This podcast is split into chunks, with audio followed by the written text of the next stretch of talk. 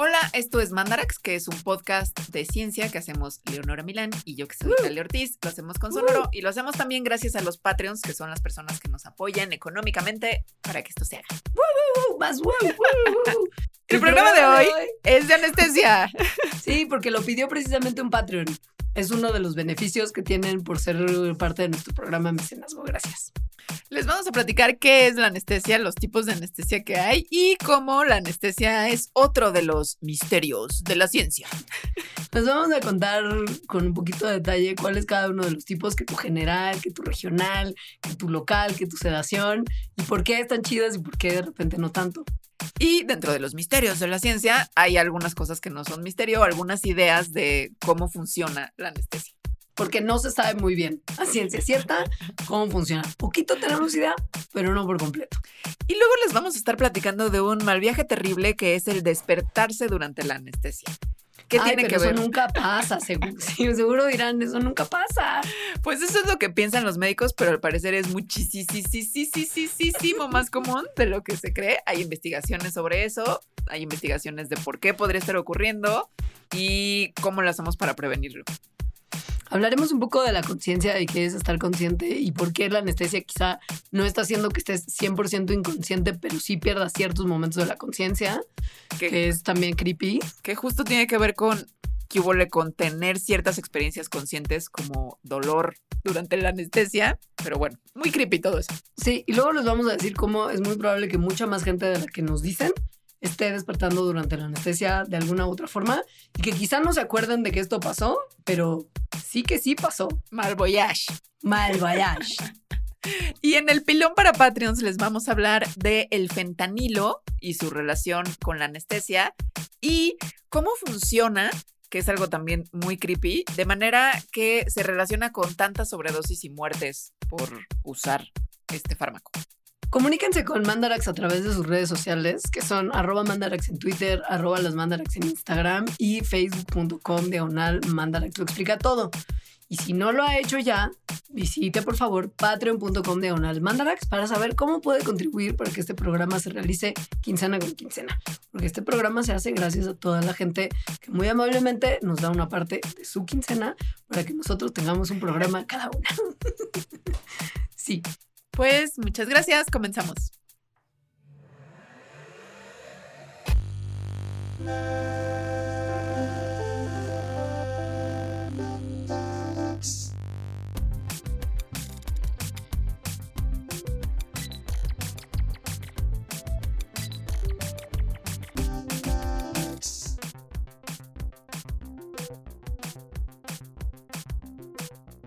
Bueno, pues este tema lo propuso un Patreon, que es uno de los beneficios que tienen. Stevie, muchas gracias.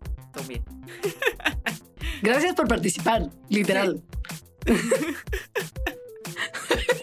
y a ver, anestesia. En realidad el tema que propuso Stevie fue muy sucinto, que es fentanilo y anestesia, que es de lo que vamos a hablar en el pilón. O sea, fentanilo, pilón, anestesia, todo lo demás. O sea, pilón, fentanilo y anestesia. Normal. Exacto. Sí. sí, no fentanilo como la crisis de los opioides y las consecuencias sociales. Aunque tiene que ver. Sí. Pero, pero no. Pero está bien interesante. Sí. la anestesia es algo que no ha existido siempre. Como ustedes probablemente se lo imaginan, ¿no? Llegó un momento en el que a alguien se le ocurrió que la gente no tenía que sufrir tanto, dijo, pare de sufrir y empezó a hacer experimentos para justo, ¿no? Como que la gente no tuviera que pasarla mal en los muy rústicos, muy procedimientos quirúrgicos de la época. Que sí había. O sea, obviamente, obviamente no había un montón que serían imposibles sin anestesia, pero sí había. O sea, tipo, sí te sacaban la muela sin anestesia. Sí, pero quizá no te hacían como una histerectomía. Ajá, sí. Porque qué poca, la verdad. Entonces, la historia hegemónica de Occidente nos dice que fue un dentista llamado William Morton quien inventó la anestesia en 1846. Pero en realidad hubo otra persona, un cirujano japonés, del cual no sabemos su nombre. Nosotras en este momento, que en 1804 ya había hecho una cirugía con anestesia usando una mezcla de hierbas. Pero bueno, el famoso porque hegemónico es William Morton, que en 1846, después de haber hecho como su experimentación con un gallo, un perro, un pececillo, y en él mismo dijo, bueno, ya estoy ready para hacerlo con otra persona. Y entonces fue y le puso, como se ve en las películas, un trapo lleno de éter, de, sulfur, de éter sulfúrico, con un poquito de aceite de naranja nomás para que oliera rico, en la cara a un hombre, y eso hizo que el hombre cayera inconsciente y entonces le quitó un tumor que tenía en el cuello, sin que esto fuera un mega problema de dolor ni para el paciente ni para él, ¿no? Que estaba haciendo la cirugía. El camino de ese momento icónico hasta el día de hoy ha sido largo y afortunadamente muy exitoso. porque ahora lleno de misterio, sí. Porque ahora ya la anestesia tiene otra fórmula y es mucho más segura que el método como muy rústico de este vato. Es en realidad no una sustancia, sino una combinación de muchos medicamentos que lo que hacen es mitigar el dolor, hacerte de alguna manera que estés inconsciente, que también hablaremos mucho de eso, y evita que te muevas durante la operación, porque, ¿sabes? Lo ideal es que estés como quietecito y que no estés molestando al cirujano y que pueda hacer como sus cortecitos todo bien. Ahora, sí se usan cosas que tienen que ver con éter, ¿no? Que es como el, el, el original. La fórmula original de Morton. Exacto. Pero la realidad es que lo que más se usa hoy en día es un anestésico intravenoso que se llama Propofol, del que también hablaremos un poquito más. Y lo que está bueno de estos es que se quitan un poquito más rápido que la anestesia anterior, que era como de hasta nunca, así nos vemos en como 20 horas. Y eso permite que te recuperes un poquito más rápido del estado de hasta luego de la anestesia después de una operación. Pero hay muchísimos cócteles de anestesia, de eso vamos a hablar. Ahora, también hay varios tipos de anestesia, no nada más una. De hecho, hay cuatro. Cuatro tipos de anestesia que se usan comúnmente en cirugías o en otras cosas que tal vez no son como una histerectomía, ¿no? Sino una muelita o que te van a coser en la rodilla, cosas Estos cuatro son la anestesia general, que es la que usualmente pensamos cuando pensamos en anestesia, la anestesia local o regional, anestesia regional, perdón, eh, el sedar y la anestesia local. ¿Qué es la anestesia general? Ajá. Exacto. Que esa es la buena y la que preocupa más, ¿no? Porque al final del día es cuando ahí sí te vas hasta Júpiter y no regresas y no te enteras o tal vez sí te enteras de lo que está pasando alrededor de ti durante este proceso. Ahí, en teoría, estás inconsciente, no tienes ningún tipo de reconocimiento de lo que está pasando afuera, no hay sensaciones.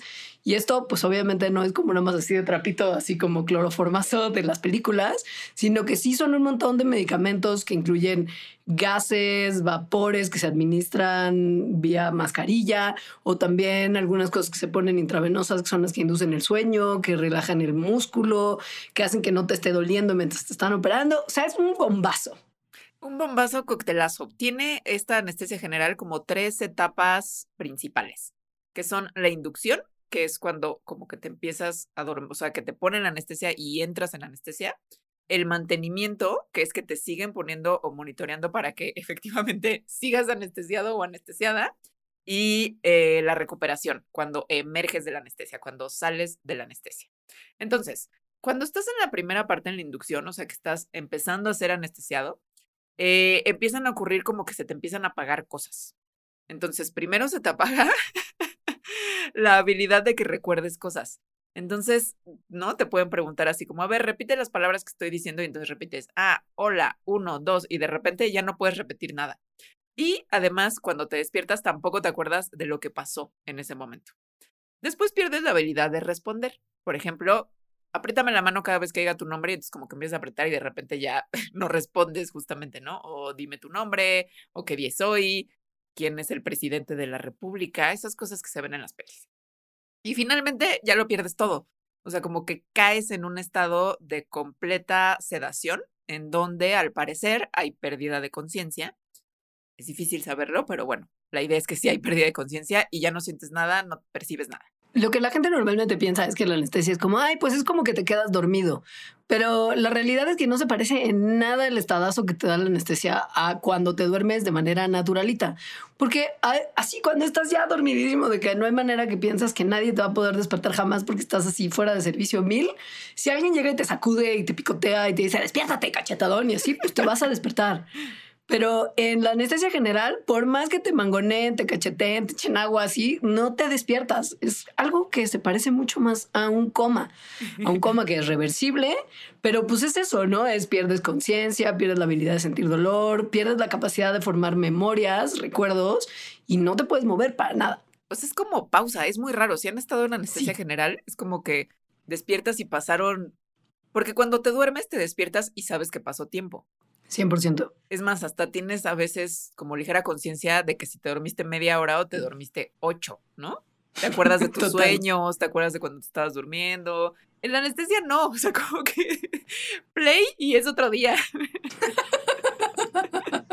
Y antes estabas bien y después te despiertas y te duele todo. Y te duele la garganta horrible. Ajá, sí. Que eso no es culpa de la anestesia, sino de lo que te hicieron durante, ¿no? Pero sí es como una pausa. Eso es una excelente manera de describirlo. es, rarísimo. Entonces, los elementos básicos de la anestesia general, o sea, de, de lo que una persona experimenta de la experiencia personal, incluyen pérdida de conciencia, amnesia, o sea, que pierdes memoria de cualquier cosa que ocurrió, así haya sido estresante o dolorosa. Analgesia, es decir, no hay dolor, que ese pues es uno de los más grandes chistes de la anestesia. Relajación muscular y no hay respuestas motoras, respuestas de tus músculos a estímulos, así sean estímulos como que te estén picoteando o abriendo la panza. Entonces, para cada una de estas cosas, o sea, inconsciencia, amnesia, analgesia, relajación muscular y pérdida de respuesta motora, hay fármacos especiales. La anestesia general es un coctelazo para que todo eso pueda ocurrir. Ahora, una que la gente luego no piensa que es anestesia, pero es súper sí anestesia, es lo que se conoce como la anestesia regional, que lo que hace es que hace que un área particular del cuerpo, grande, no todo el cuerpo, pero una parte grande, no sienta dolor. De hecho, no sientes nada, un poco te bloquea por completo la sensación a esa área del cuerpo que por alguna razón necesita estar bloqueada. Y lo que se hace es que se inyecta una anestesia local que como que adormece el área afectada cerca del cúmulo de nervios que es el responsable de mandar sensación a esta área en particular.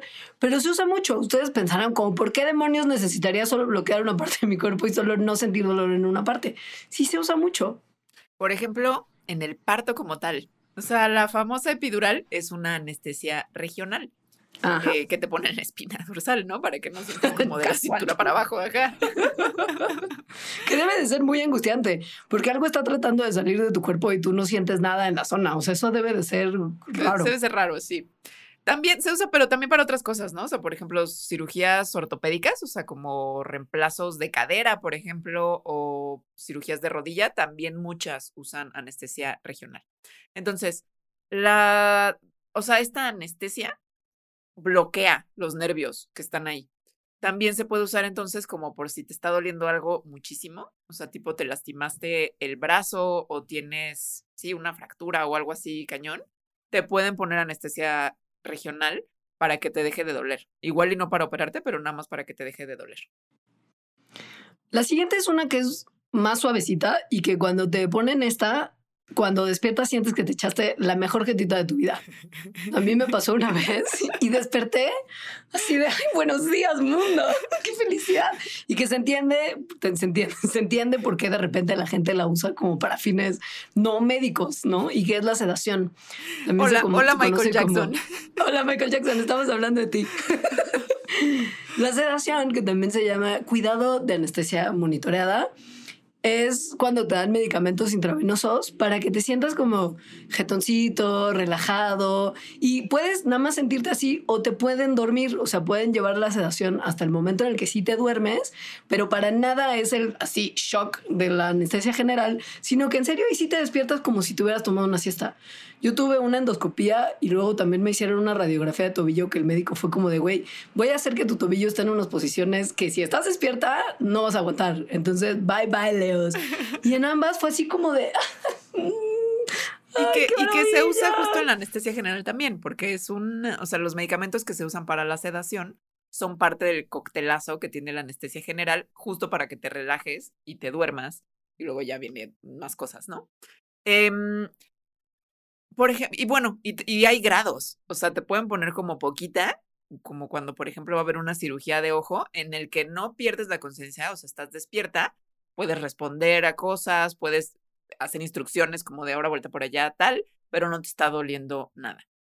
Luego, una un poquito más fuerte, moderada, moderadish. Estás como, como atontada y medio dormida, pero si te sacuden y te dan de cachetadas y te echan un vaso de agua fría, te despiertas. Y luego viene la muy profunda, la sedación muy profunda, que es pues prácticamente lo mismo o una parte de la anestesia general en la que estás mm, out completamente, eh, pero sí puedes respirar sin asistencia de aparatos. En muchas anestesias generales necesitas aparatos y por eso luego te duele la garganta en realidad, porque es el tubo que te metieron para que siguieras respirando. Eh, la anestesia eh, está, o sea, la sedación muy profunda. Uno de los medicamentos más famosos es el Propofol, que es como un liquidito lechoso y es por el que Michael pedía su lechita. No sabía que, no sabía que lo pedía así. Y que Así al lo final pedía, haciendo todo, haciendo todo más creepy. Michael pedía su lechita para Sí. dormir, que era Propofol, que era un sedante súper fuerte. Y bueno, se pasaron de Propofol y lo mató. Y creo que el médico está en la cárcel, ¿no? Lo estaban investigando por lo pronto como por homicidio imprudencial, supongo que eran, porque no se sabía si fue como a propósito o no, pero sí estaba metido en un problemón. Ya no sé Sí. en qué acabó, porque esa saga me deprime muchísimo cada Sí, que me entero de algo sí. más de ella. Entonces sí, abandoné como por paz mental, pero sí, él le gustaba que dormir, pues dormir de la manera más facilita, ¿no? Dormir chido. de, bye, bye, bye. Es que neta sí te despierta re bien. Ay, pobre Ahora- Michael y también qué horror. Pero bueno, e- ese es otro tema. Pobre y sí, no, porque Ay, ajá, no es nada más una terrible. víctima de circunstancias, no. ¿no? Y finalmente tenemos la anestesia Sí. local. La anestesia local seguro que sí les ha tocado a todos cuando fueron en algún momento al dentista y les tuvieron que hacer algún tipo de procedimiento que implicaba, o sea, por ejemplo, quitar muelas del juicio siempre conlleva anestesia local, salvo No, que su sí, dentista sea un salvaje. Y si no les puso anestesia local, qué poca y cambien de dentista. A mí me ponen anestesia local en el dentista para taparme caries. O sea, sí ah, es no, súper tu dentista es, tu dentista entonces es un permisivo de la droguita. Bien. My kind of dentista. Esta lo que hace es inyectar sustancias muy light, como lidocaína, o directo ponerlas como cremitas, si no es como en adentro de la muela que necesitas dormir un poquito el nervio porque no te duela cuando te arranca, ¿no? Y funciona para dar como una especie de respirito del dolor que te generarían ciertos procedimientos que no pueden ser muchos, obviamente, como es cuando te van a coser una herida así súper grande y profunda que también te dolería un montón, o cuando, como Alita, el dentista dice, voy a hacer facilote para que la niña la pase bien y te tapan caries y te ponen eso, ¿no? Y que sientes la inyección y después sientes así como y se te duerme la mitad de la cara y entonces andas como con cachetito luego- dormidito. Y luego tomar agua es muy raro, ¿no? Como que Ah. se te cae. Entonces solo te pusieron de la mitad. Sí. Porque la mitad de tus labios como que sí jalan y la otra no. Entonces se te escurre un buen. Es muy chistoso. Una vez me pasó porque me taparon una caries y me ponen anestesia. Pero según yo, la anestesia, pues es el efecto se me iba a quitar como en una hora. Y no sé por qué se me quitó como en cuatro. Y entonces yo tenía hambre. Ay, tenía no. hambre y además después iba a tener que manejar en carretera. O sea, iba a estar como dos horas sin poder comer. Y dije, no, voy a tener que comer. Entonces me di una sopa porque pues comer con anestesia te No. puedes morder, es peligroso acá. Entonces me di una sopa para no... Era muy chistoso. Me tardé horas en comerme la sopa porque justo era muy difícil. O sea, no se podía como darle una cucharada normal porque se caía. Entonces era como cucharadas chiquitas y como colocarlo adentro de la boca. Me encanta, güey. Hubiera pagado buen dinerito por ver eso. O sea, un video. Podrías haber Si estado sido- conmigo ahí. Si hubiera sido Alita TikToker, yo hubiera sido muy feliz así de. A ver, sonríe. Qué sopa por. Bueno, ya describimos los cuatro tipos de anestesia. ¿Qué onda? ¿Cómo funcionan? Porque esto lo, lo tenemos que saber, ¿no? O sea, si llevamos drogando a la gente un buen de tiempo y les ponemos un montón de cosas al mismo tiempo para que se duerman y no sientan y no se muevan y sí, obvio sabemos qué hace cada una de ellas y por qué funciona tan bien esto y estamos seguros de que sabemos bien qué está pasando ahí, ¿no? Es un misterio de la ciencia, sobre, todo, la anestesia, sobre todo la anestesia general, que es de la que vamos a hablar, de que nadie sabe bien cómo funciona si hay algunas ideas. es como lo de los aviones, que es como, ¿cómo puede ser que, que, nos metan en esas cosas y no entendemos realmente bien cómo funcionan? Mismo caso con la anestesia, mismito. La cosa, como les hemos estado diciendo, es que hay muchos productos químicos que pueden que, son, que, funcionan como anestesia, o sea, que resultan en la pérdida de conciencia. Muy diversos, además. Entonces, la cosa es cómo cosas tan diversas, todas, funcionan para lo mismo. ¿Qué es lo que están haciendo? ¿No? Em, o sea, por ejemplo, otro tipo de medicamentos, muchos funcionan al pegarse a receptores que tenemos en nuestras células, que usualmente son proteínas, y entonces eso hace que sea como una llave y una cerradura. Y esos medicamentos pues todos se parecen a tal proteína, ¿no? Todos caben en tal receptor. Sin embargo, los anestésicos son un grupo tan grande y diverso de moléculas tan distintas. Es más, algunas son átomos, ni siquiera son moléculas. o sea, no es fácil de pensar cómo es que todas podrían funcionar como una llave y una cerradura. Tendría que haber otro mecanismo, que ese es el misterio de la ciencia sí hay algunas hipótesis, la verdad, o sea, no estamos en cero, no es como de, pues mientras funcione, no, si hay gente que ha tratado como de manera medianamente seria de averiguar what's going on. Y lo primero que vieron es que muchos de los medicamentos que se usan para la anestesia se disuelven muy bien en líquidos. Particularmente hicieron en lípidos. Sí, perdón, sí.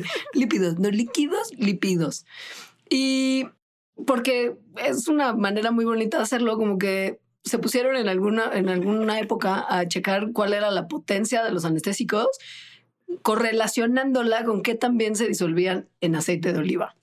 Y esto dio lugar a una teoría que fue muy popular durante un tiempo que se llamaba la teoría de los lípidos, que lo que decía es que en vez de unirse a receptores proteicos, o sea, proteínas, lo que decía Alita, lo que hacen los anestésicos es físicamente perturbar las membranas de las células nerviosas, de las neuronas, que ustedes saben porque fueron a la secundaria, que la membrana celular es una capa de lípidos, ¿no? Entonces, si esto va y disuelve y se e interactúa con los lípidos, se perturban las membranas de las células y hace que las células dejen de funcionar correctamente, las neuronas en particular. Y esto explicaría muchas cosas, ya lo veremos más adelante. Sin embargo, hace ya varios añitos, la edad de Leonora más o menos. Óyeme, grosera. Hubo unos experimentos que demostraron que había varios compuestos anestésicos que podían unirse a proteínas en las células que ya no tenían membrana celular. Entonces, a partir de eso dijeron, bueno, pues no es necesario, o sea, eso de que nada más está rompiendo la membrana celular y por eso funcionan, pues no es cierto porque funcionan aunque no haya membranas celulares. Y entonces se empezaron a encontrar receptores de proteínas, o sea, como estas cerraduras, para muchos tipos de anestesias. Por ejemplo, para el famoso Propofol, la lechita de Michael Jackson. Lechita. es muy creepy pensarlo así. Güey, no vuelvo a pedir leche en general. O sea, ya de ya, para mí eso ya, ya ahora es raro. Bueno, el propofol se une a receptores que están en las neuronas, que usualmente estos receptores lo que hacen es, lo que se les une normalmente más bien es un mensajero químico, el famoso GABA.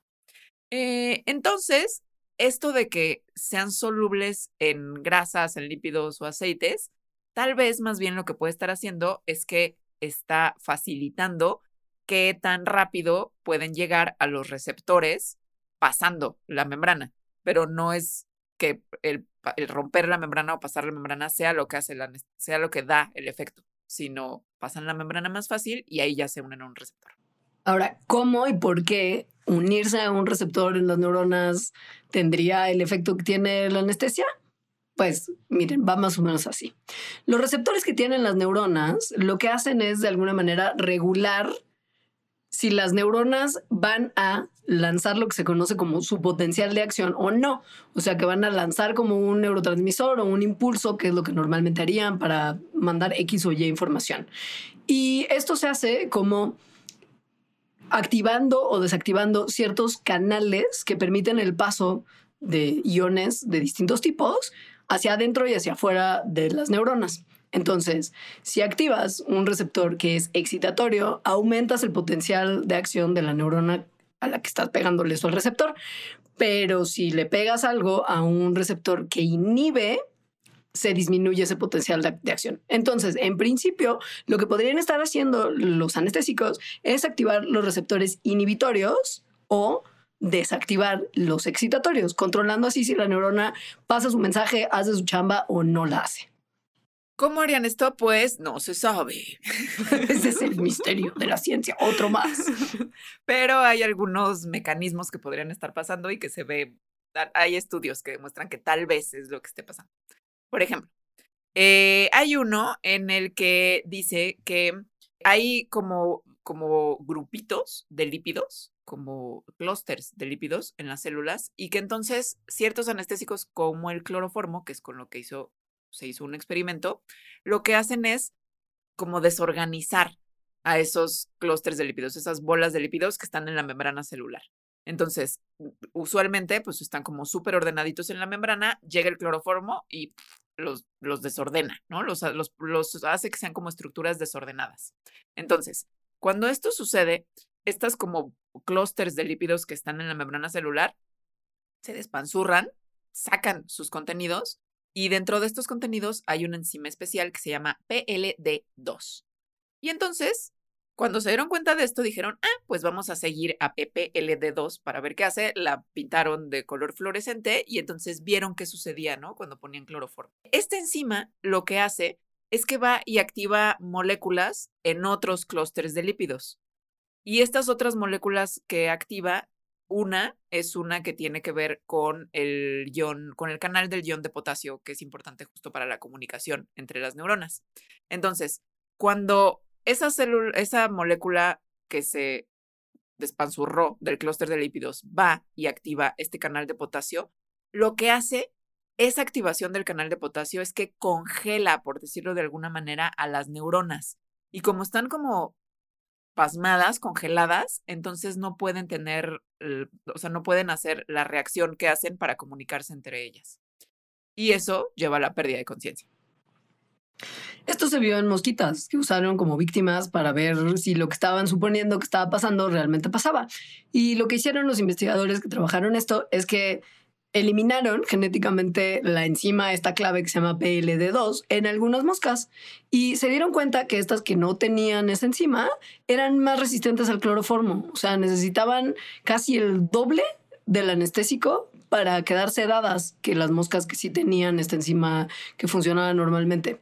Ahora, necesitaban el doble de cloroformo, pero eventualmente sí se pachequeaban, lo que sugiere que sí PLD2, esta enzima, es importante para generar los efectos de la anestesia, pero para nada es lo único que está pasando ahí, porque si fuera lo único que pasa, pues las mosquitas simplemente no se dormirían y no habría reacción de anestesia. Si la hay, solo necesitan más. Entonces tienen que estar pasando más cosas. Otra cosa que puede estar pasando y que se ha visto en investigaciones es que los anestésicos pueden estar debilitando la sinapsis. Eso se vio con un, anestésico que se llama isoflurano, que cuando lo ponen y ven cuál es el efecto en neuronas, se dan cuenta que debilita las señales químicas que pasan entre neuronas, o sea, la sinapsis. Entonces, Em, específicamente en ciertas neuronas, neuronas que son, que tienen una función importante en el movimiento y en la cognición. Entonces hace que empiecen a comunicarse menos y que por lo tanto las cosas mm, que funcionan a través de su comunicación, como el respirar, pues empiezan a debilitar también. Esto tiene que ver con lo anterior, porque en la mayoría de las sinapsis entre nuestras neuronas, esta comunicación que ocurre ocurre vía mensajeros químicos que se llaman neurotransmisores. Lo que hace la anestesia que vieron estos investigadores es que reduce la cantidad de los neurotransmisores que liberan las neuronas. Por ejemplo, uno en particular que usaron que se llama isoflurano hace que fluya menos calcio, que es otro de los neurotransmisores importantes, bueno, de, las, de los elementos importantes que tienen que ver con que nuestro cerebro funcione bien. Y hace que fluya menos calcio porque bloquea los canales donde pasan esos iones de calcio. Y el calcio pues se necesita para que los neurotransmisores funcionen. Entonces, justo este tipo de como bloqueitos hacen que las neuronas no estén teniendo la acción que tienen que tener en realidad. Y otra cosa que se ha visto es que probablemente la anestesia, o sea, esto de que esté alterando la comunicación, o sea, la función de las neuronas, los anestésicos lo hacen en partes específicas del cerebro, que es lo que daría el efecto de anestesia. O sea, hasta aquí, ¿no? Lo que ahorita explicamos es que hace que las neuronas no funcionen tan chido, ¿no? Que la sinapsis entre ellas no funcione tan chido. Lo cual puede tener diferentes efectos en las funciones cerebrales dependiendo de cuáles son las neuronas que no están funcionando chido. Entonces, con unos escáneres de esos que nos encantan, se vio justo cuáles son las partes del cerebro que están más afectadas cuando una persona está en anestesia. Y se vio que son muchas. bueno. Tantas. Tantas que pues no se puede saber muy bien cuál es la causa de la pérdida de conciencia, que eso es lo que se quiere investigar, ¿no? Que ese es el misterio de la ciencia. Pero esto sí dio como información para crear una teoría, una hipótesis de que la conciencia de la experiencia, o sea, que podamos percibir y ser conscientes de lo que estamos percibiendo, eh, primero como que llega la información sensorial a nuestro cerebro y después se procesa en diferentes partes, en diferentes regiones del cerebro y ese procesamiento en esas diferentes regiones es lo que hace que seamos conscientes de lo que estamos experimentando. Entonces, esta conciencia de la experiencia solo ocurriría cuando, o sea, de la experiencia en, general, ¿no? Solo ocurriría cuando estas señales son em, como llevadas a una red de neuronas que está por todo el cerebro. O sea, sería como una estructura más, en una jerarquía más alta, ¿no? Para que podamos volvernos conscientes, como hacer sentido de todo lo que están recibiendo nuestros sentidos. Entonces, esta red de una jerarquía más alta tendría que, como está hecha de neuronas, todas estas neuronas tendrían que estar prendidas pues más o menos al mismo tiempo, en sincronía.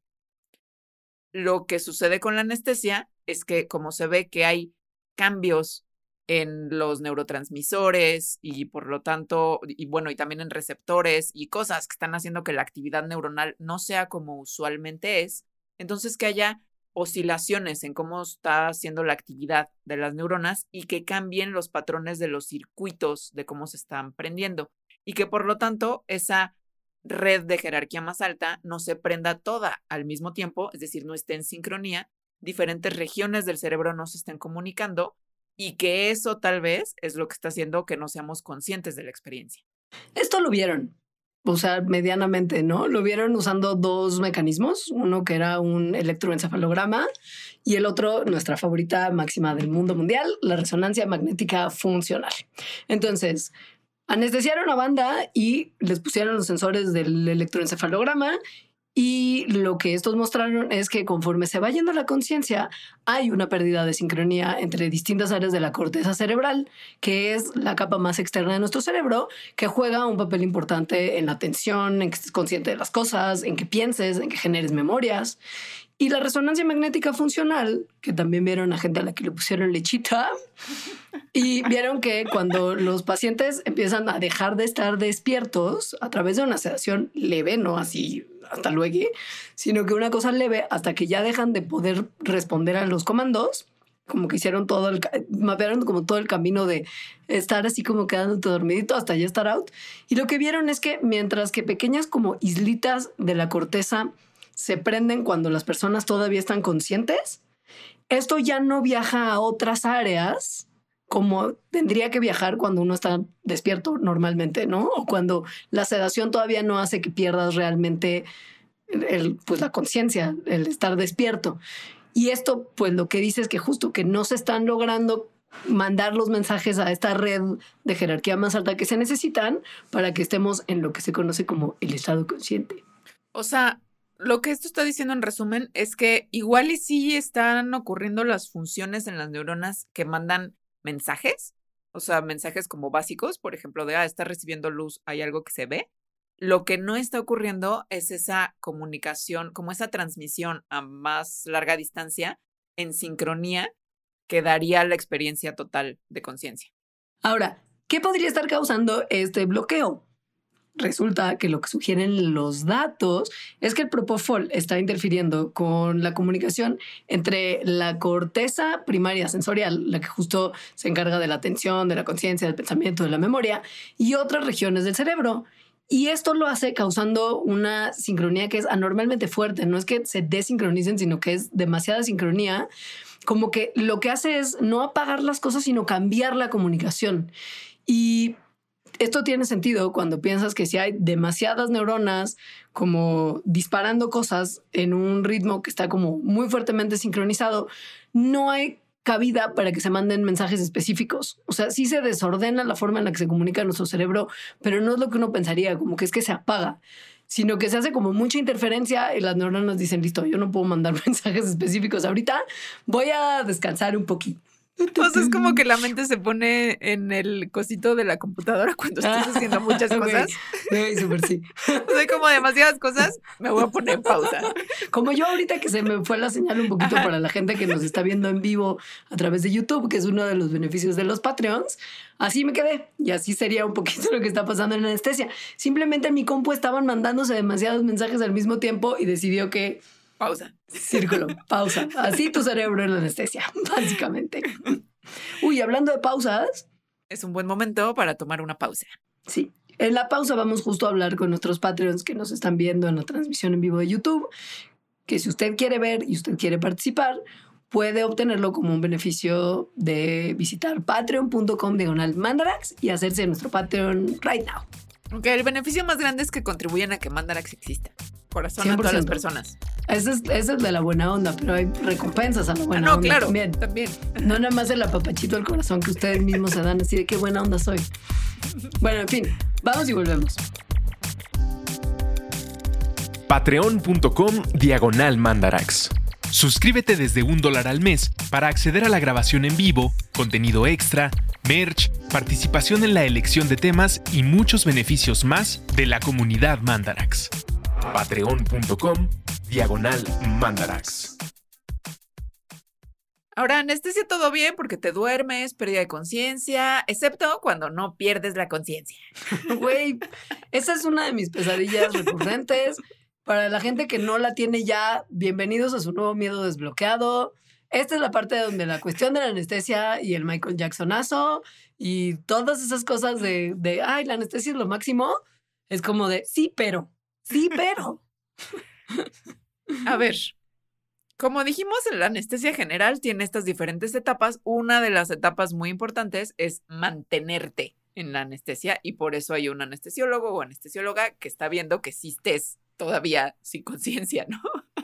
Pero a veces en lo que podríamos pensar como casos raros, aunque vamos a ver que tal vez no sean tan raros, lo que te va a decir un médico es que uno entre, uno entre cada mil o dos mil cirugías, los pacientes cobran cierto tipo de conciencia cuando deberían no tener ninguna. Em, entonces puede que estas personas que tienen cierta conciencia escuchen algo que están hablando mientras les operan, se acuerden de algo o sientan algo como por ejemplo dolor pero no tienen la conciencia suficiente o las capacidades en ese momento suficientes para moverse o hablar y decir, oigan, esto no está bien. O sea, el producto de cualquiera de sus peores pesadillas. Estar despierto durante la anestesia, inmóvil, incapaz de decirle al doctor, güey, duele, y estar sintiendo todo lo que te están haciendo en un procedimiento quirúrgico. WTF. Está horrible. No. Toma conciencia durante la anestesia. Y pues sí es, o sea, sí es algo que está muy gacho, ¿no? O sea, a personas que les ha ocurrido esto, pues muchas obviamente se trauman y pues, sí. sí, desorden de estrés postraumático después. Entonces, sí es algo que se investiga justo para evitar, o sea, para saber cómo identificar y prevenir que esto pueda ocurrir. Por ejemplo, hay ciertas, bueno, que se esté monitoreando lo que está ocurriendo en el cerebro, o sea, como las señales que está mandando el cerebro a una máquina, puede ser una de las maneras. Sin embargo, se ha visto que este monitoreo del cerebro no es mejor que nada más haya el anestesiólogo o anestesióloga monitoreando a la persona, ¿no? Viendo a la persona ver qué está pasando. Es decir, pues no funciona tan bien. No, y sí se sabe que hay algunos factores que ayudan a que esto pase, pues, o sea, que incrementan. Pueden aumentar la susceptibilidad a despertar de repente. Como que tengas un problemita de la copita o de la droguita, ahí aumenta tu riesgo de la conciencia durante la anestesia, pero no de manera suficiente como para que los médicos puedan decir, ah, tienes una adicción, entonces es así de más probable que te vayas a despertar durante la anestesia. Como que no se termina de entender cuál es exactamente la relación como para poder calcular. Se han estudiado también variantes genéticas que tienen que ver con genes, por ejemplo, que ayudan a que los animalitos produzcamos memorias aún anestesiados y que se está viendo si este gen que hace que produzcamos estas memorias podría tener algo que ver con la conciencia durante la anestesia.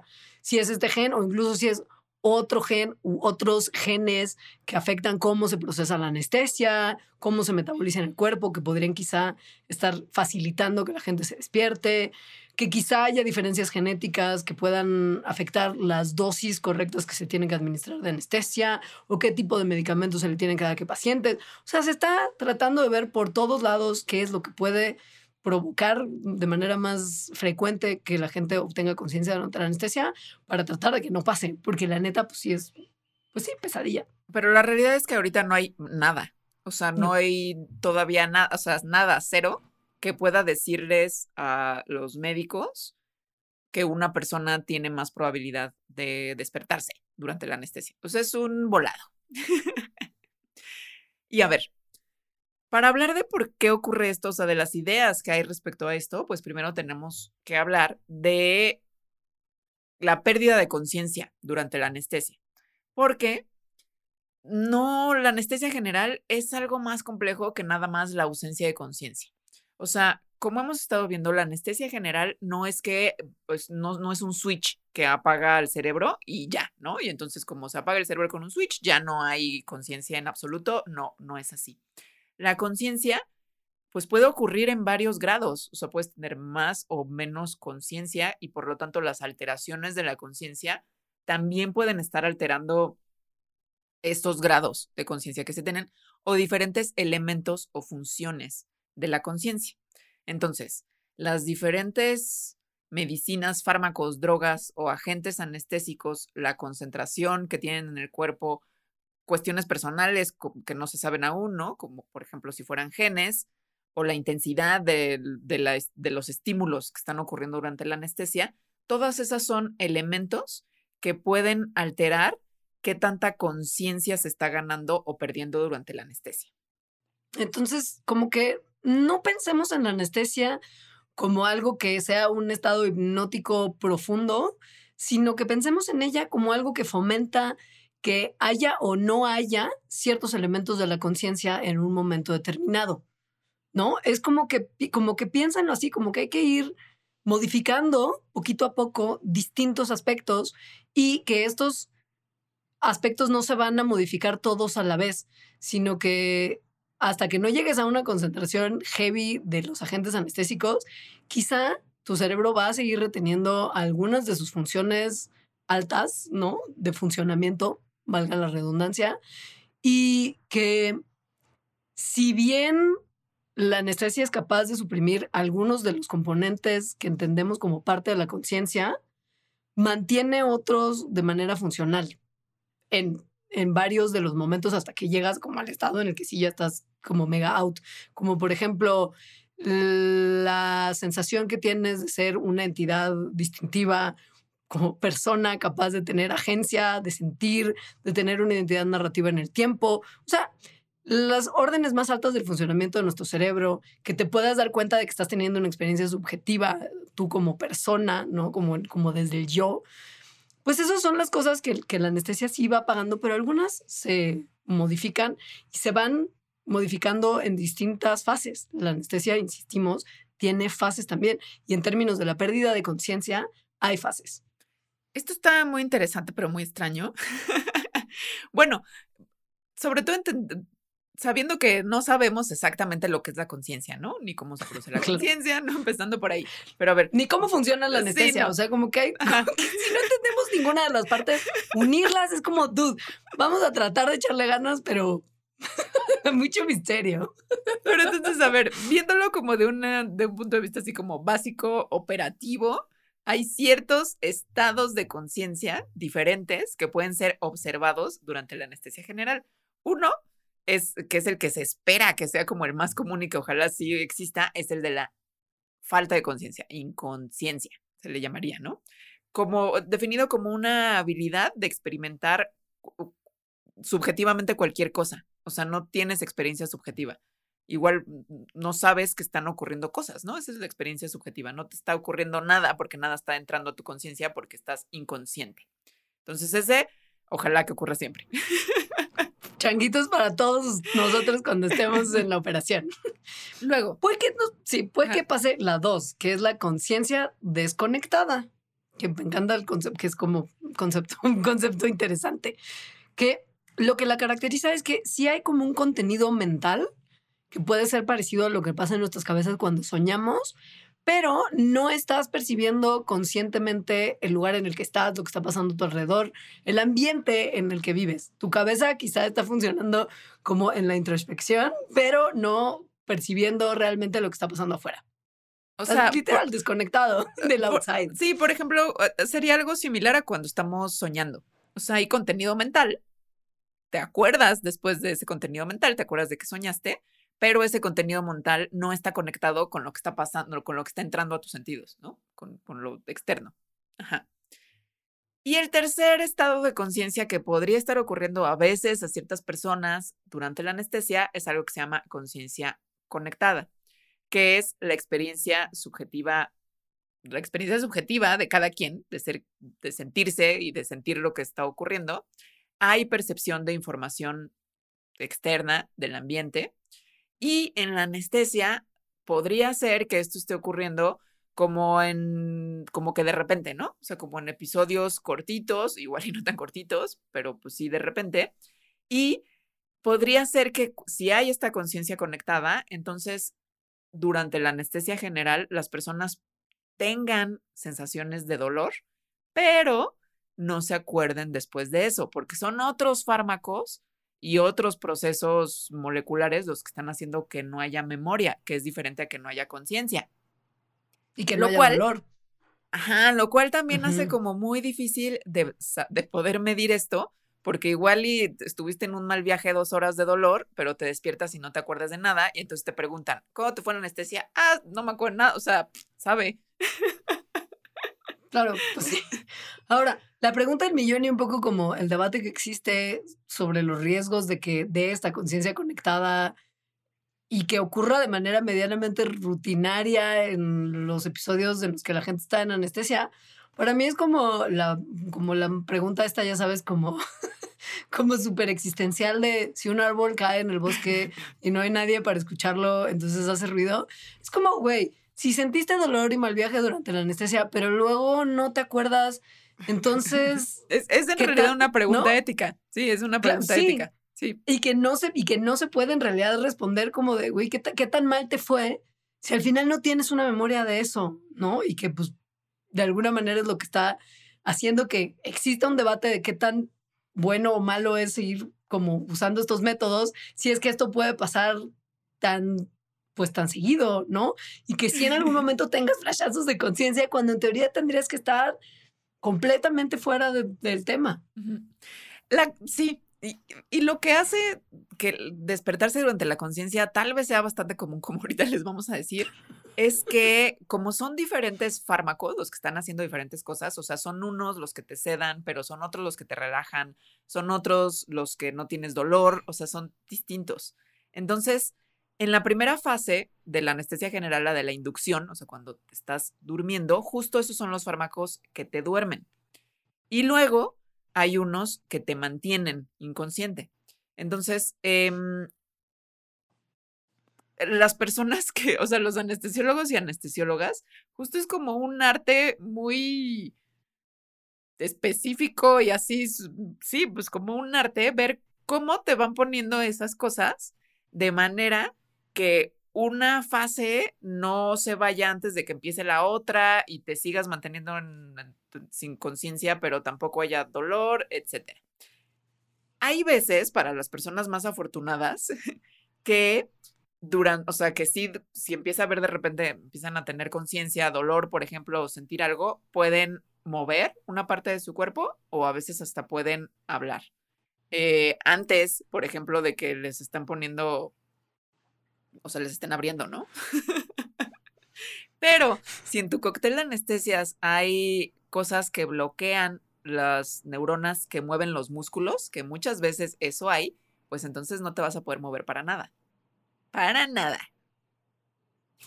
Y entonces, pues lo que pasa es que estás despierto en gran parte, o sea, en alguna parte de tu cirugía, tal vez en toda, y no puedes decir, ni mover, ni hacer nada que le señale a tu equipo médico que estás despierto. Y esa es la parte en la que ocurre el verdadero terror. Y para que sepan qué tanto se puede sentir, porque sí hay gente que, lo ha sentido y lo ha contado, les voy a platicar la historia de Penner, un paciente canadiense que la estaba pasando muy mal porque estaba teniendo como mucho dolor menstrual y unos sangrados muy grandes y no le encontraban por qué los tenían. Misterio. Y su familia dijo, y su familia dijo, resolvamos el misterio. No, no, su doctor, su doctor, porque ¿qué tienes? Sí. Hay que abrirte. pues vamos a, hey, cirugía exploratoria. Leve. Y güey, estaba Penner en el hospital, en la mesa de operaciones, le dieron su primera dosis de anestesia, ella ya estaba como, ah, ah, ah estoy lista pero por razones que no se sabe Misterios de la ciencia. le falló la anestesia general, o sea, nada. Y se despertó justo antes de que el cirujano hizo el primer corte en su abdomen. Podía escuchar a las enfermeras que estaban cotorreando alrededor de la mesa, podía sentir que alguien le estaba tallando el abdomen y ella dijo como, ah, pues perfecto, me están limpiando después de la operación, ya están como alzando, esto ya acabó. Y justo cuando escucha al doctor pidiendo, enfermera, el escalpelo. Blade, ¿no? Como en Grey's Anatomy. Deme el escalpelo. Le cayó el 20 de, güey, la operación no ha terminado, ni siquiera ha empezado y yo estoy 100% despierta, pero no puedo señalar nada. Justo no 100% despierta, con ciertas funciones de la conciencia, pero otras, pero bueno, y sin poder moverse, ¿no? Y sin poder hablar. Entonces sintió todo. O sea, sintió que le cortaron, sintió el dolor de que le cortaron, tenía estos estos fármacos que bloquean las neuronas para los músculos, entonces el cuerpo estaba paralizado, literalmente, como que se empezó a concentrar muchísimo en mover un pie para que vieran, ah, algo se está moviendo y algo está mal. Se concentró muchísimo, muchísimo, muchísimo y sí lo logró mover tantito. Entonces, una enfermera vio que, vio, que movió el pie tantito, tocó el pie, pero la enfermera no entendió que eso era una cosa de que ella se estaba, o sea, de que Penner se estaba tratando de comunicar sino que dijo, ah, se le movió como por un reflejo. un reflejo. y entonces toda su concentración para mover su piecito no funcionó de nada. Y como todavía tenía ganas de vivir y no pasarla mal, le echó muchísimas ganas cuando se empezaron a ir los efectos de los, bloque de los bloqueadores neuromusculares para mover la lengua y tratar como de hacer algún tipo de ruido para decir, güey, help. y el problema es que pues tenía un tubo metido en la garganta, ajá, y como que la banda que la estaba operando dijo, oh, está haciendo ruido. Probablemente sea que el tubo le está como que de alguna manera generando algo que no está chido. Entonces vamos a quitarle el tubo, pero prematuramente, antes de que se hubiera ido el efecto totalmente de la gente paralizante de los músculos tal que sus pulmones pudieran funcionar. Entonces le salió peor el hacer este ruido porque la gente dijo, ah, no, pues ya no necesita el tubo para respirar. Pero la morra todavía seguía paralizada, entonces sus pulmones no funcionaban. O sea, estaba ahí en la mesa entonces, después de haber sentido todo el dolor y el mal viaje y, güey, no podía respirar. Entonces dijo, me voy a morir. Entonces, obviamente no se murió porque lo contó y bueno, además porque la gente te quitan el tubo y no es como que te dejen ahí que no puedas respirar, ¿no? Le pusieron una máscara de oxígeno, pero en ese ratitito de después ya pasó, o sea, ya había pasado la operación, dolor increíble y de repente es como la idea y la sensación de mis pulmones no se están moviendo, pues mal viaje total. Entonces, cuando ya despertó completamente la anestesia, o sea, que ya podía hablar, moverse, etcétera, pues se despertó llorando horrible y completamente traumatizada. Güey, yo no entiendo cómo tu cuerpo no entra como en un estado de shock y se desmaya, ya sabes, así como de, güey, si Yo no creo que tal vez podría ser. Lo voy a hacer yo, O sea, la ¿No? cosa es que no sabemos qué tanto ocurre esto. ¿no? Porque la gente luego no se acuerda. Digo, en este caso, pues es que obviamente nunca llegó al estado en el que perdió la memoria, ¿no? Estuvo relativamente consciente todo el tiempo, entonces se acuerda de, to- de todo. Pero hay un montón de reportes que se han publicado que dicen que, pues no, que la gente no se acuerda de haberla pasado mal en anestesia por lo mismo que habíamos contado antes. Aunque sí hay muchos reportes de Sí hay. gente que dice que escucharon, o sea, que se acuerda de escuchar voces o algunos sonidos. También hay algunos que no son tan frecuentes, que dicen que tenían los ojos abiertos y que entonces tenían experiencia visual, o sea, que se acuerdan de ver cosas, escuchar la música que ponían los médicos, las cosas que estaban diciendo, que de repente las cosas que están diciendo pues también pueden ser bastante malviajantes. Por ejemplo, se nos está muriendo. O que se acuerdan del dolor, que eso es lo peor de todo, ¿no? Porque lo que mencionábamos antes, todo el debate es como, bueno, si no te acuerdas del dolor, en realidad, ¿no? ¿Qué tanta fue tu experiencia? ¿Qué sé yo? Que obviamente lo sentiste y debe haber sido muy, muy viajante en el momento, pero si tu cerebro no generó esa memoria, pues digamos que pudo haber sido peor. Pero hay gente que sí se acuerda. Mucha. Más del 70% de la gente que reporta haber despertado en la anestesia, lo que recuerda es el dolor, las incisiones, el dolor de después cuando realmente están haciendo cosas adentro de tu cuerpo. Y, güey, eso pues, sí está, eso está, este es el verdadero terror. Y el que, o sea, lo que dicen que es más malviajante es el efecto de parálisis de que dan los eh, bloqueadores de músculos. Eh, que eso es muy, muy estresante porque se siente como que no puedes respirar eh, y que no te puedes mover, ¿no? Que no puedes hacer nada. no puedes decir, güey, no puedes Sí. decir, me está pasando esto. Entonces, la cosa es, ¿qué tan común es esto y cómo se puede estudiar? Porque pues eso, hay como muchos análisis y cálculos distintos que varían un montón en cuanto a qué, qué tan raro o qué tan frecuente es. Por ejemplo, hay estudios que dicen que nada más uno en 19 mil pacientes les pasa eso, ¿no? En, al principio dijimos que es como una cifra muy común, uno entre uno y dos mil pacientes. Bueno, de cada un- entre mil y dos mil cirugías, a una cirugía le sucede que haya conciencia en anestesia. Hay otros que dicen que es uno en ocho mil. eh, o sea, hay, hay- en- realidad todos estos son raros, ¿no? O sea, podremos decir, ok, incluso el de uno en mil, bueno, pues no Sigue es un siendo volado, raro. ¿no? Ajá, sigue siendo poco frecuente. Pero Pues es que sí, es difícil de calcular. O sea, muy probablemente todos estas sean subestimaciones. ¿Por qué? Porque como han hecho todos estos que les dijimos, todos estos cálculos, es que les preguntan a los pacientes después de la cirugía, así directamente en el, en el hospital, oye, ¿sentiste algo? ¿Tuviste alguna conciencia? Mucha gente, No. Mucha, mucha gente ni siquiera responde. O sea, es como no voy a contestar su encuesta después. X, ¿no? Mucha O no gente. llaman para quejarse, ¿no? Así de, güey, me pasó esto durante la cirugía, me, acor- me acuerdo qué poca lo hicieron súper mal. Es como, no, ya no voy a decir nada, mejor ahí dejarlo. También Porque está la cosa de los fármacos, o sea, que hay ciertos fármacos en la anestesia general que, que interrumpen en cómo, en las habilidades que tienes para formar memorias.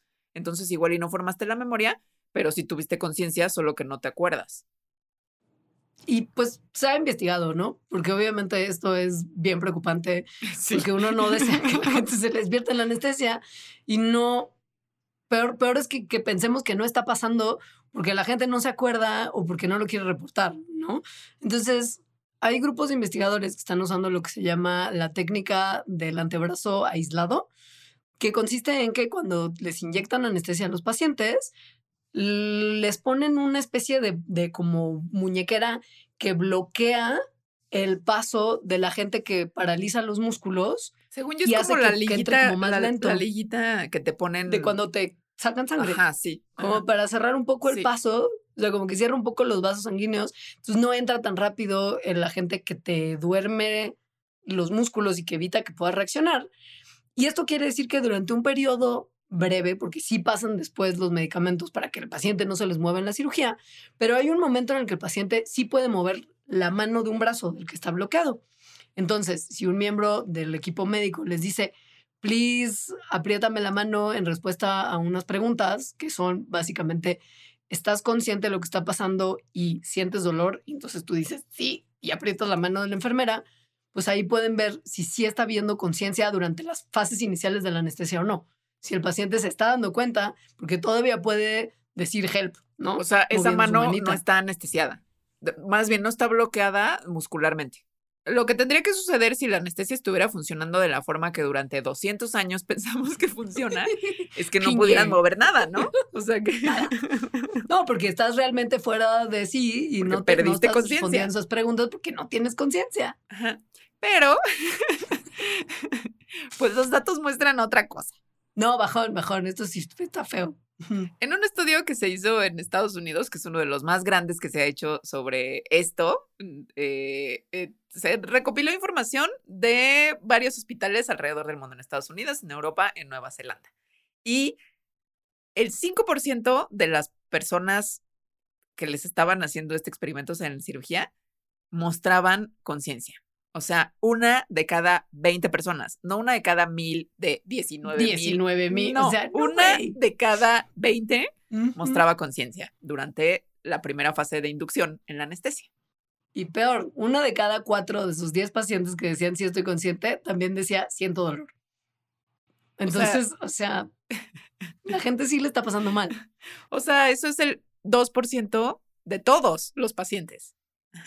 Entonces no se sabe bien qué hacer con esta información dentro de la comunidad científica y médica, porque eh, estos números tan grandes, o sea, que te digan el 2%, o sea, dos de cada 100, uno de cada 50 cirugías, los pacientes van a sentir dolor. Dices, güey, no me voy a operar nunca en mi vida. Prefiero morir con sea lo que sea que tengo allá adentro que tener la experiencia de Penner. Exacto, o sea, puede hacer que la gente no quiera operarse de cosas que son más graves que sentir dolor en la anestesia. O sea, de cosas que te puedes morir, ¿no? Así que te operan un cáncer. En fin, muchas cosas de las que te operan es porque te puedes morir, ¿no? Porque son muy graves. Entonces está la parte, bueno, podríamos no decirles nada, al, al cabo que ni se van a acordar. Lo que vemos es que no se acuerdan. Porque quienes se acuerdan, pues sí son uno entre mil o diecinueve mil, ¿no? Que es como lo hacían con el método anterior.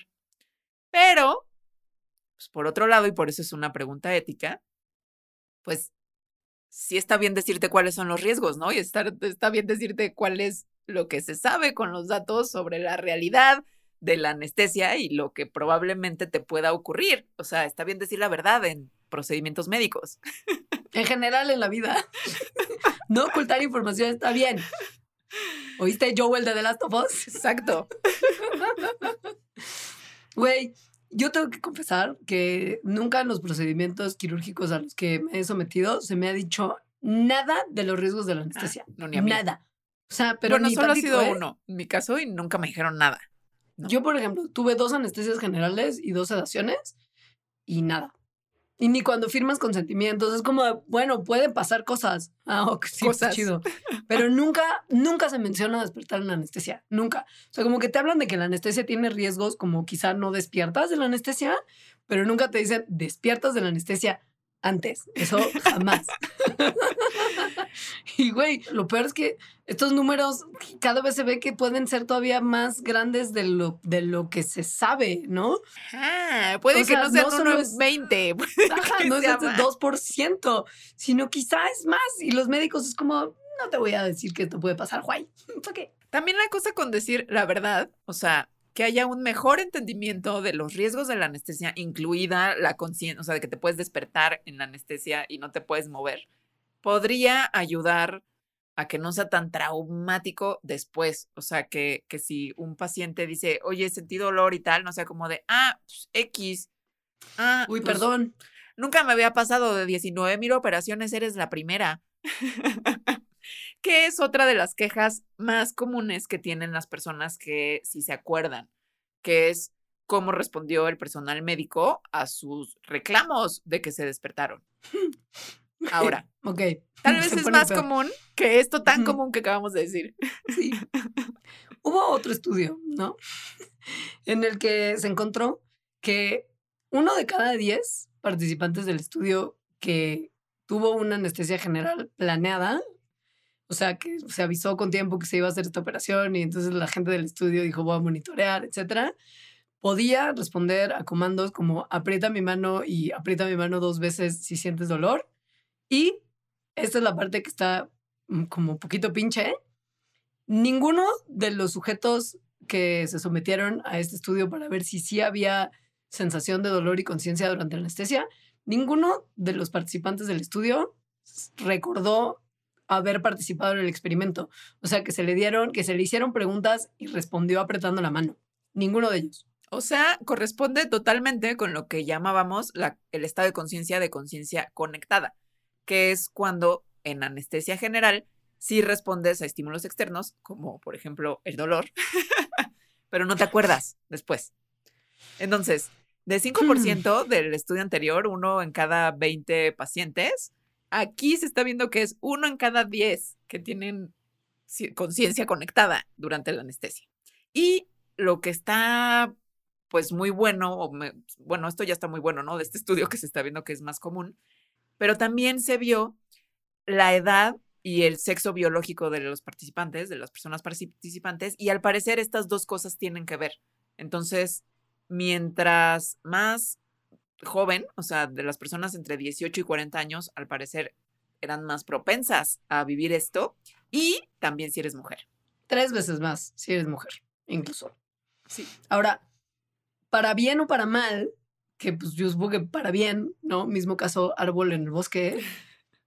Como nadie se acordó, más que una persona, que es el punto 03 de los participantes, pues igual y no fue tan mal viajante la experiencia. Eh, lo que sí es, bueno, esto no puede seguir pasando, ¿no? No. tenemos, que, tenemos que encontrar la manera de, de, que esto no pase, porque no es suficiente que no se acuerde la banda como para decir, ok, entonces lo estamos haciendo todo bien, ¿no? Lo que se puede hacer y que vio este estudio es que si se mantiene un nivel continuo de anestesia como más heavy antes del proceso de intubar, disminuye el riesgo de que se desarrolle conciencia conectada en los pacientes, que, está bueno, pero tampoco es suficiente. Lo que obviamente señala todo esto que les hemos dicho en el programa es que se necesita investigar un buen más de cuánta gente realmente le está pasando mal, por qué y cómo, ¿no? Lo solucionamos, porque también es como uno pensará justo como esto. Si mantienes un nivel más alto de anestesia en todo momento, pues seguramente la banda se dormirá más. Pero esto tiene riesgos también aumentados.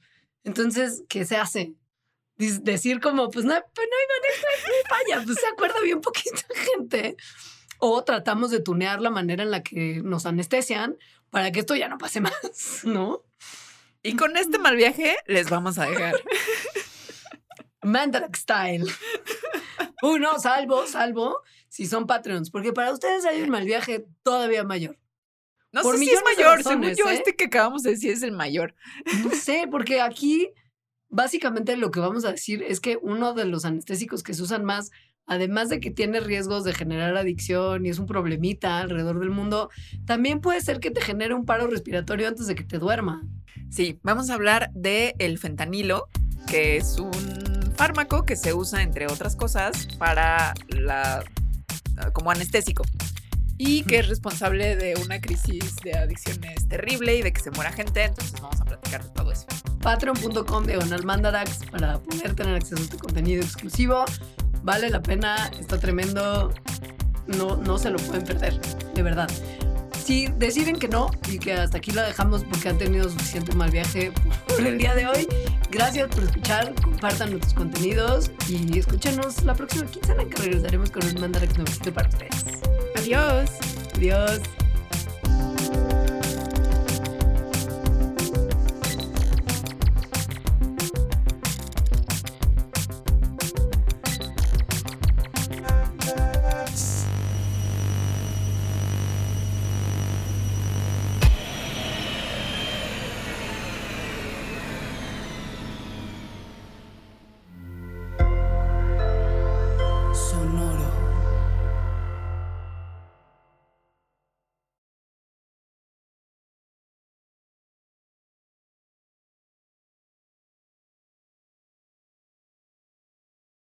Top Expansión Tecnología. Gadgets, lanzamientos, reportajes y el negocio de las tecnológicas. En 10 años, el metaverso aportará 5% al PIB de Latinoamérica. Internet ha representado muchos cambios para el mundo y la religión no se ha escapado de ello. Los mexicanos cada vez tenemos casas más tecnológicas. Todo en menos de 5 minutos. Top Expansión Tecnología. Xbox tiene una nueva multa. Adam Mosseri, director de Instagram. Top Expansión Tecnología. De lunes a viernes, a partir de las 6 de la mañana.